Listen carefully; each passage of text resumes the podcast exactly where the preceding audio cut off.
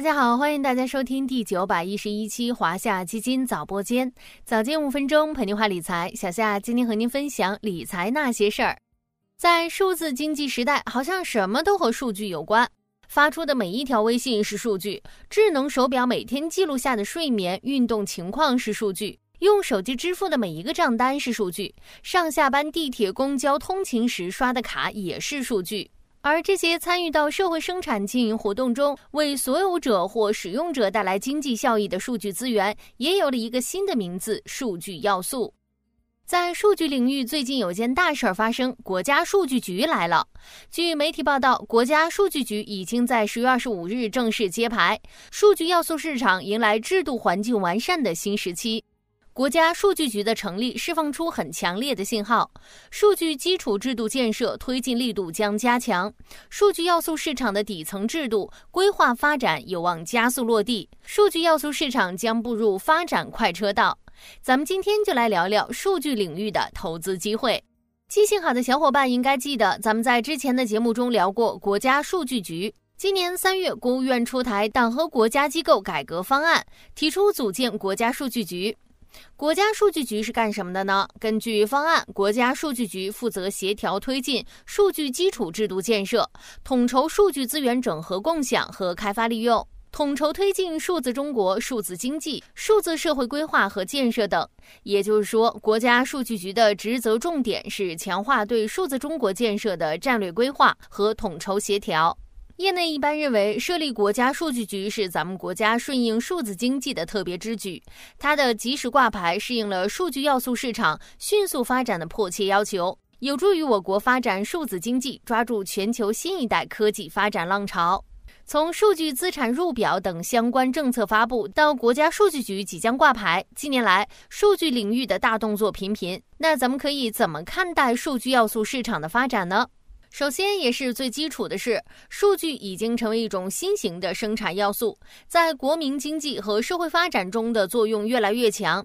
数据资源由中央部委来管理，有利于统筹全国的数据要素资源，形成全国一体化的数据要素基础制度、数据资源开发利用以及数据产业和数据基础设施建设，也体现出国家对数据资源的重视。第二，数字经济已经成为稳定我国经济增长的新引擎。当前，数字经济已经成为世界各国经济增长的重要来源。二零二二年，中国数字经济规模超过五十万亿元，总量稳居世界第二位，占 GDP 比重达到了百分之四十一点五。继续保持在百分之十的高位增长速度，数字消费、智能制造、五 G 应用等数字技术不断创新，数字产业龙头和专精特新企业高速成长，为经济发展注入新动能。第三，数据交易日益活跃，成为实现数字资源要素化的重要途径之一。咱们一直说，数据是一种重要的资源，获得更高质量的数据资源，也是信息时代很多企业发展的必需品。在此背景下，数据交易所数据交易额不断攀升。今年八月，上海数据交易所的单月交易额宣告超过一亿元。根据预估，中长期看，数据资产相关市场潜在规模将在六十万亿元以上。另外，我国数字经济发展方面存在大而不强的情况，在数字基础设施、数字基础制度、数字开发利用以及数据产业等方面还有很大的提升空间。一系列重大改革蓄势待发。为了加快发展数字经济，今年一些重磅举措已经落地，其中中央层面包括加快建立数字资产价格机制的配套举措。企业数据资源相关会计处理暂行规定、数据资产评估指导意见的发布，也代表数据资产入表顶层设计逐步完善。地方层面，北京、贵州、上海等地相继发布有关推进数据要素市场发展的地方政策，因地制宜，抢占先机。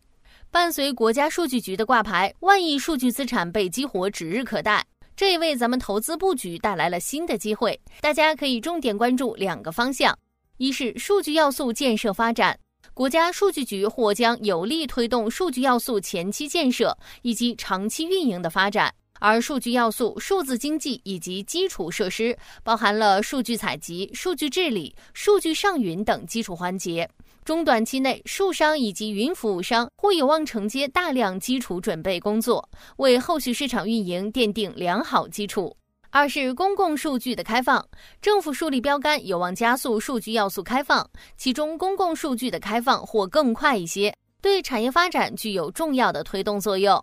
好了，今天的华夏基金早播间到这里就要结束了，感谢您的收听，我们下期再见。